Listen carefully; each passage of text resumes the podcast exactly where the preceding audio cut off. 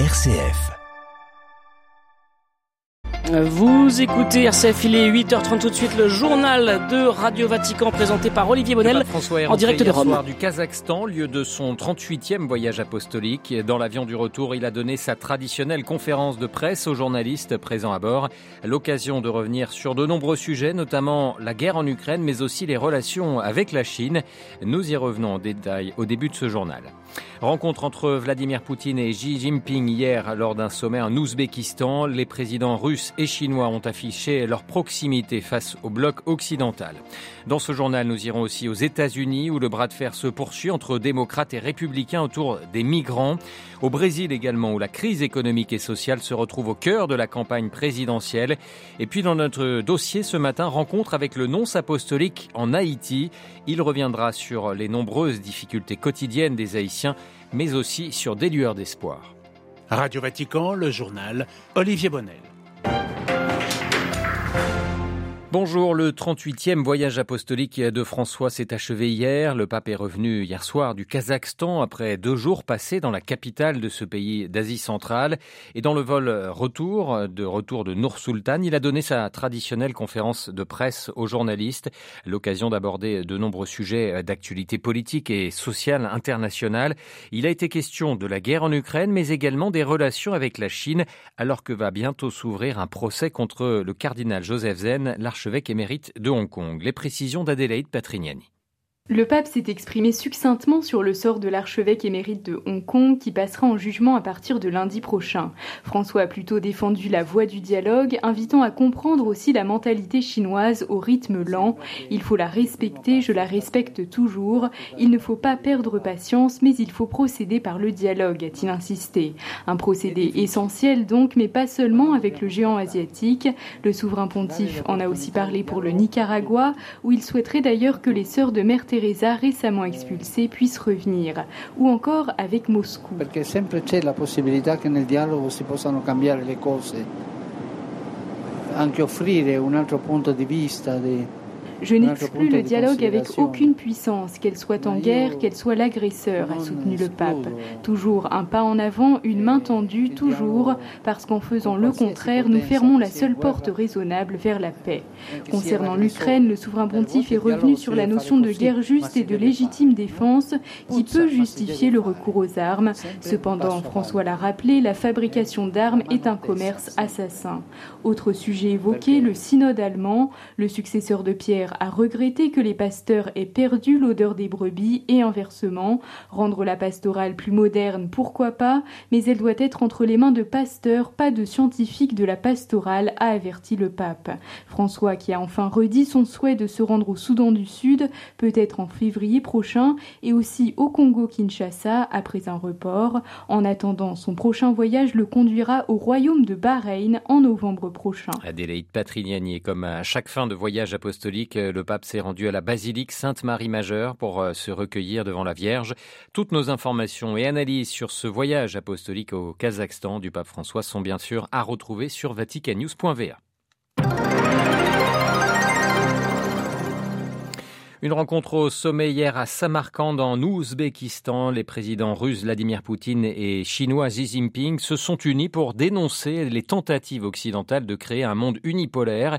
L'occasion aussi pour le président russe de rechercher l'appui de Pékin dans le conflit qui l'oppose à l'Occident. À Moscou, Jean-Didier Revoux. Si Vladimir Poutine a dénoncé la laideur et la forme inacceptable des tentatives des Occidentaux de préserver le monde unipolaire issu de la fin de la guerre froide, Xi Jinping en a profité pour lui signifier l'appui de Pékin afin d'assumer avec Moscou le rôle de grande puissance et injecter de la stabilité et de l'énergie positive dans un monde secoué par des troubles sociaux. Un soutien important alors que les relations de la Russie avec l'Occident sont au plus bas et que Pékin a toujours la visite de Nancy Pelosi à Taïwan en travers de la gorge.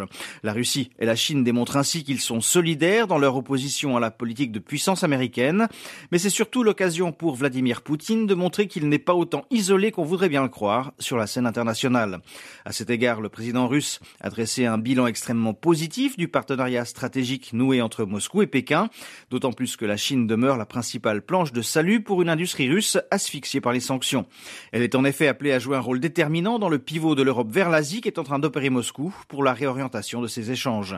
Jean-Didier Revoin, Moscou pour Et le renforcement des liens entre la Chine et la Russie nuit à la paix internationale, a réagi ce matin le gouvernement de Taïwan dans un communiqué.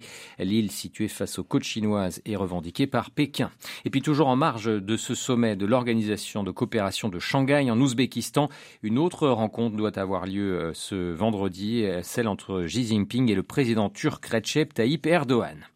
Le gouvernement allemand annonce prendre le contrôle des activités dans le pays du géant pétrolier russe Rosneft, une mise sous tutelle qui vise à sécuriser l'approvisionnement énergétique national, a précisé ce matin le ministère allemand de l'énergie. Rosneft qui gère en Allemagne de nombreuses raffineries, parmi elles celle de Schweft située à la frontière avec la Pologne et qui assure l'approvisionnement de la région de Berlin. À quelques semaines des cruciales élections de mi-mandat aux États-Unis, un sujet enflamme le pays, la gestion des personnes migrantes qui ont traversé la frontière mexicaine. Afin de dénoncer la politique d'accueil de Joe Biden, certains États conservateurs et républicains comme le Texas n'hésitent pas à transporter des personnes exilées jusqu'à Washington, Marine Henriot. Oui, Olivier, certains gouverneurs euh, républicains accusent le président américain Joe Biden d'avoir euh, transformé la frontière mexicaine en passoire et ils veulent ainsi montrer à l'exécutif ce qu'il qualifie de crise migratoire. Nous envoyons des migrants dans les jardins de l'administration Biden pour l'exhorter à agir, disent-ils. Alors par exemple, jeudi matin, deux bus remplis de demandeurs d'asile venus du Mexique sont arrivés près de la résidence de la vice-présidente Kamala Harris, envoyée par le très conservateur gouverneur texan Greg Abbott, qui dit ainsi avoir transporté depuis avril près de 10 000 personnes vers Washington, New York et Chicago, des États démocrates qui prônent l'accueil des personnes exilées. Alors est-ce légal de transporter ainsi des personnes d'État en État dans des voyages en bus de plus de 40 heures? Si celles-ci sont d'accord, oui, mais ce n'est pas toujours le cas, difficile de savoir, on leur fait signer des déclarations d'accord et normalement l'accueil des demandeurs d'asile se gère au niveau fédéral. Légal peut-être, mais loin d'être moral selon la Maison Blanche qui qualifie cette instrumentalisation des personnes migrantes comme honteuse et irresponsable. Merci beaucoup Marine Henriot et puis toujours aux États-Unis l'administration Biden devrait éviter une grève majeure du fret ferroviaire. Un accord de principe a été signé entre les compagnies ferroviaires et les syndicats. Il prévoit notamment une augmentation de salaire, mais aussi des congés maladie pour les employés du rail.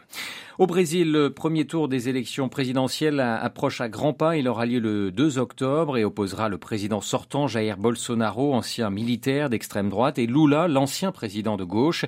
Contrairement à 2018 où il était beaucoup question de corruption, c'est autour de la situation économique et sociale du pays que le scrutin pourrait cette fois-ci se jouer. Les précisions de notre correspondant au Brésil, Jean-Mathieu Albertini.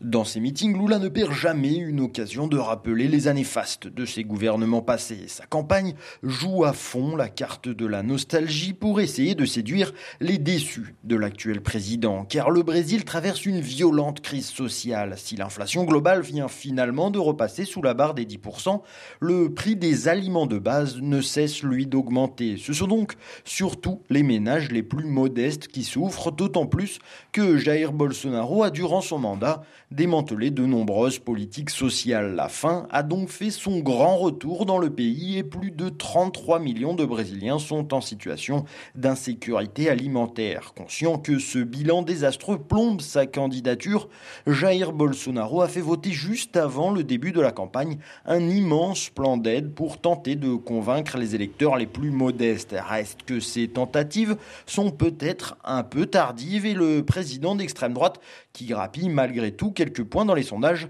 a beaucoup de mal à mobiliser au-delà de sa base la plus fidèle. Jean-Mathieu Albertini à Rio de Janeiro pour Radio Vatican.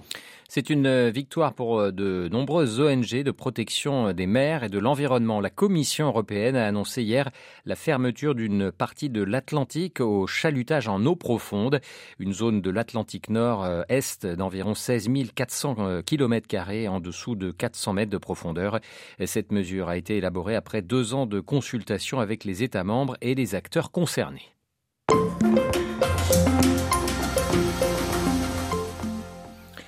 Direction Haïti ce matin dans notre dossier. Haïti où aucune sortie de crise semble se profiler. Le pays n'a toujours pas organisé l'élection présidentielle pour désigner un successeur à Jovenel Moïse, assassiné le 7 juillet 2021 dans des circonstances qui demeurent troubles.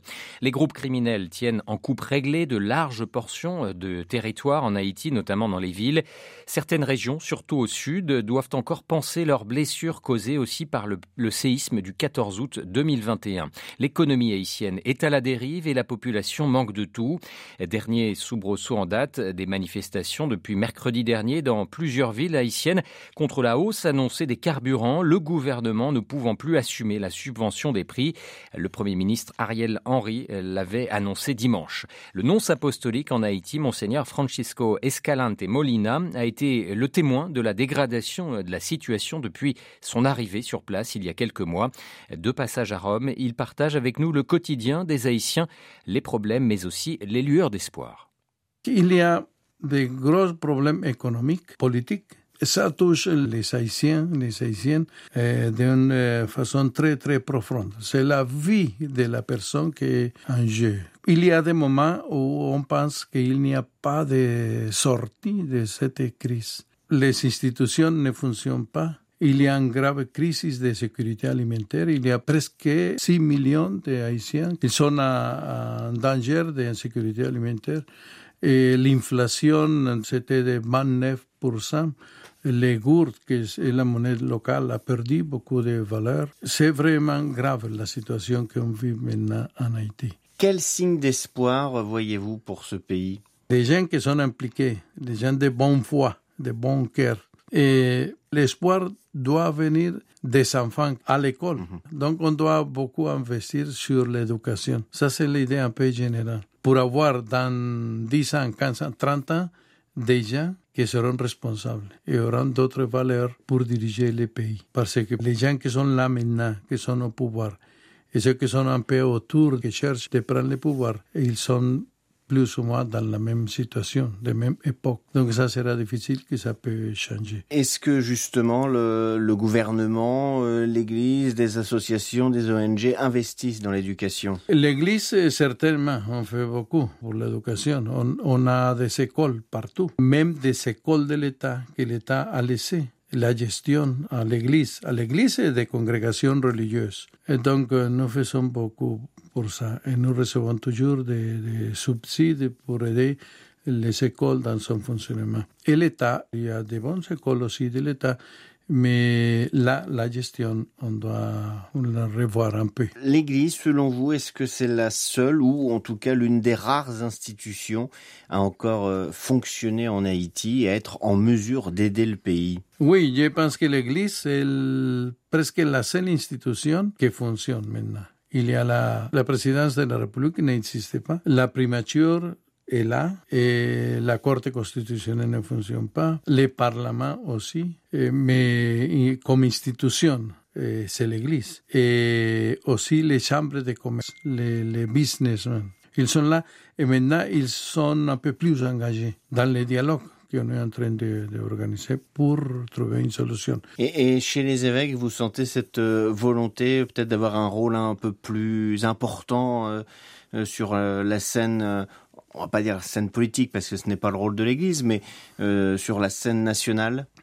Oui, vous l'avez dit, c'est pas le rôle de l'Église. Pour le moment, ce que j'ai constaté, c'est que les évêques sont là un peu à regarder la situation. Tous les, les, les groupes politiques et, et, tout le monde veut parler avec l'Église, les évêques, et seulement pour chercher d'amener l'Église de son côté. Donc l'Église, pour le moment, les évêques, ils restent très prudents. Mais je suis sûr qu'au moment où il y aura un dialogue sérieux, vraiment avec l'intention de sortir de la crise, alors là, l'Église va s'impliquer. Et l'Église doit le faire, parce que l'Église a une grande importance. Donc, elle doit être là, au milieu de tout le monde, avec son poids, son poids historique et son importance, parce que l'Église est présente dans tous les domaines de la société. Voilà la vie quotidienne des Haïtiens à la une de notre dossier ce matin.